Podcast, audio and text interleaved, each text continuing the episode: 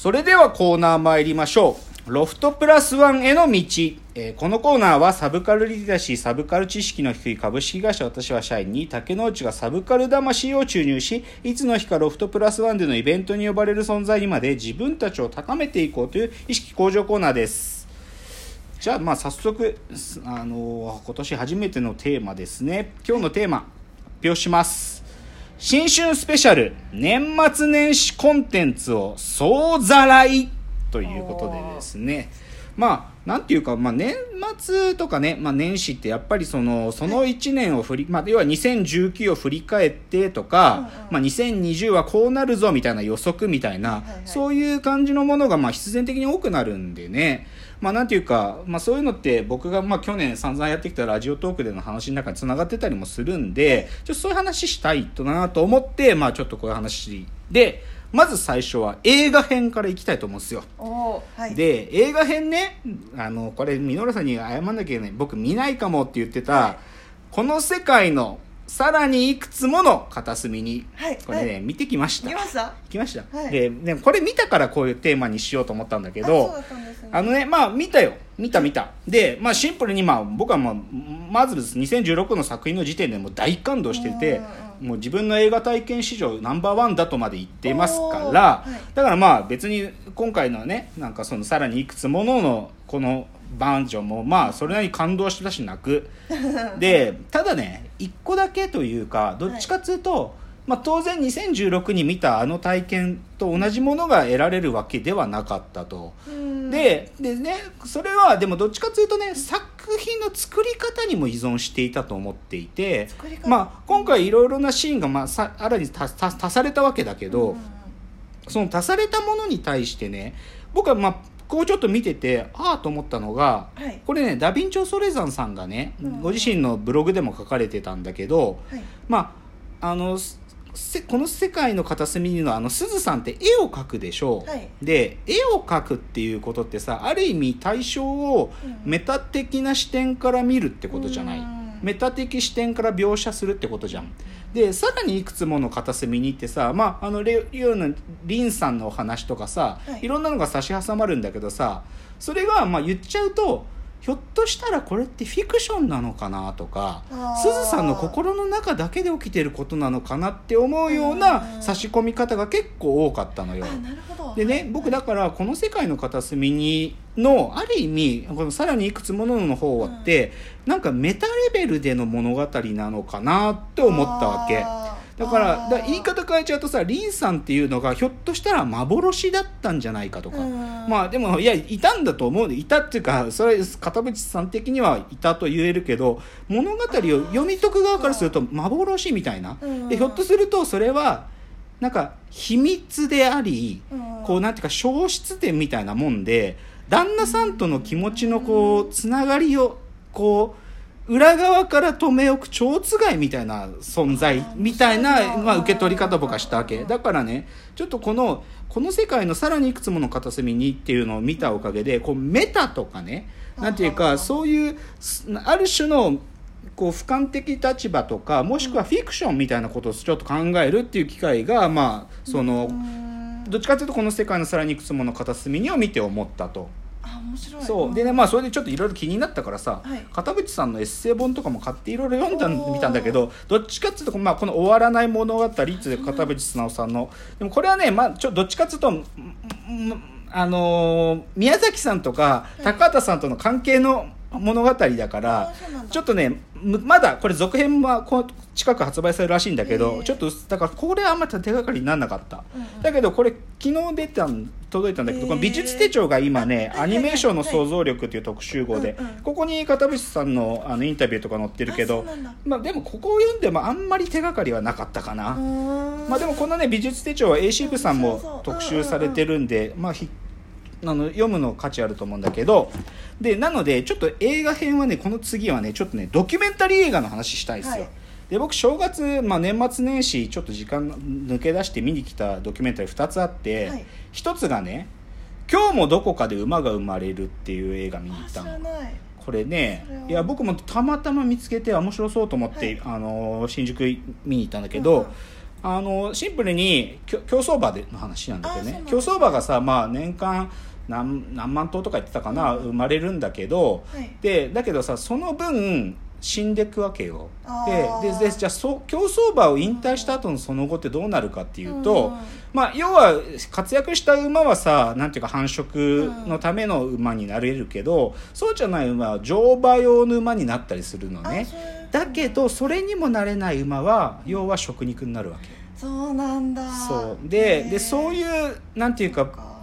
現実があってその現実に、まあなんていうか向き合ってる人たち、でうん。もしくは競馬界の中でそういう現実をどうしたらって考えてる人とか、もしくはでもそうは言っても俺たちは競走馬を作るってことがしくん。使命なんだからって言って、うん。調教師を一生懸命やってる方とかいろんな方たちに取材した、とてもいい映画で、まあなんていうかあ面白いなと思ったんですよ。うんで、まあ、おまあこれシンプルに面白かったし、はいどっちかというとまだ答えがある話じゃないから。ああそうです、うんまあ、でしかもそこには希望最後は希望という意味でその競走馬のセカンドキャリアにがうまくねエコノミックスで回るような、うん。そういう取り組みをされてる方をこうフフォーカスして終わるっていうところだったんで、うん。まあなんていうか希望も持てる映画でもよかったと。ででねそれとまあ対比的にというわけじゃないけど、はい。あのーもう一個がですね見に行ったのがですねこのね「さよならテレビ」っていう。見ました。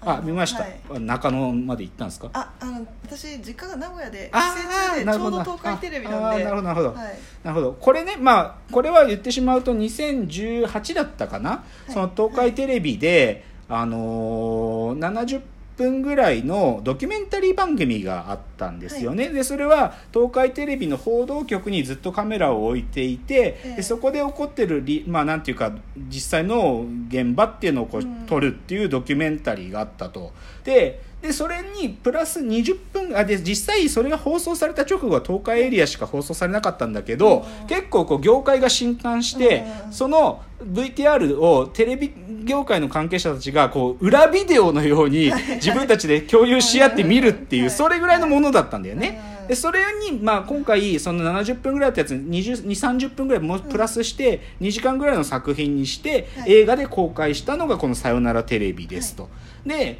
1月2日に「ポレポレ中野」っていう映画館で公開が始まったんだけどあの愛知トリエンナーレでもちょっと上映してたらしいよ。あそうだったんですうんそれそう。でまあき、まあ、言っちゃうとこの「さよならテレビ」っつうのは何かっていうと、はい。でそれは東海テレビっていう存在をちゃんと理解しなきゃいけないんだが、東海テレビである放送事故がむ、まあい2011だね、あったんだよね。まあ言ってしまえば震災の後ですよね。そうですね。あのある情報番組でなんていうか視聴者プレゼントのところでその当選者の欄のところに、はいまあおそらくスタッフがいたずらで作ったであろう当選者の名前で怪しいお米セシウムさんっていうね、それがまあ30秒ぐらい放送されてしまったと、はい。でそういう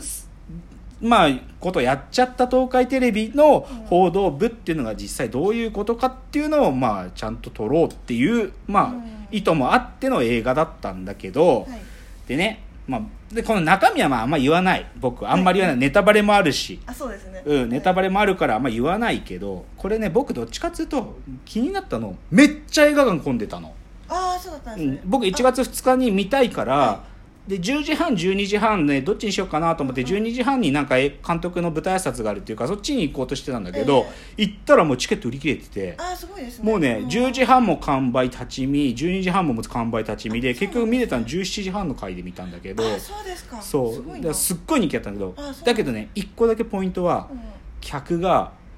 おっさんおばさんがすっげえ多かった。ああそれね名古屋もそうでした。うん。はい。つまりねこのこと何を意味してるかっつうとね、もうテレビってうんうん。興味があるのおっさんおばさんだけなんだよ、年寄りしか興味ない。そうん、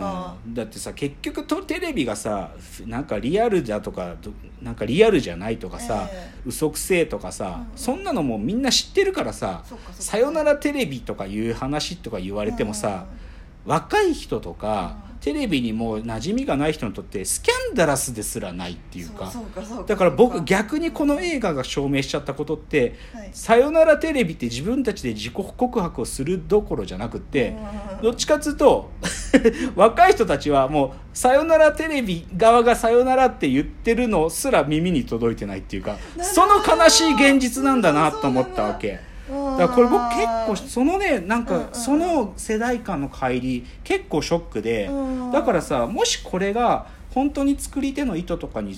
沿うお客さん引っ張りたいんだったらええ。さよなら YouTube やらなきゃいけないと思ったのねでもそうだなと思った。それくらいいなんか見に来てる人たちがまあ年寄りだったまあ自分も含めてだけどね。だからなんかそのネタバレがとかいうのもあんまりこうなんかピントが外れてるっていうか。でそれって多分だけどこれちょっと話ずれちゃうんだけどうん。去年僕さあの「愛新聞記者ドキュメント」っていう森達也監督のさ、はいあの東京新聞の望月磯子さんを追いかけているドキュメンタリー見たんだよね。でね。これはまあ新聞記者っていう映画があってそれがまあなかなかいい出来でそれは望月磯子のあのエッセイがベースになってるからなんだけどでそれでさ、まあ、一応愛見に行ったんだけどとんひどかったわけこれあがそうもう要はも森友学園の籠池夫妻が出てきたりとかあのあいつ前川事務次官が出てきたりとかもうオールスターキャストなんだけどさ、まあ、要は左系っていうかまあそうオールスターキャストなんだけどさクソつまんないの。でそれって多分この「さよならテレビ」と同じような感覚で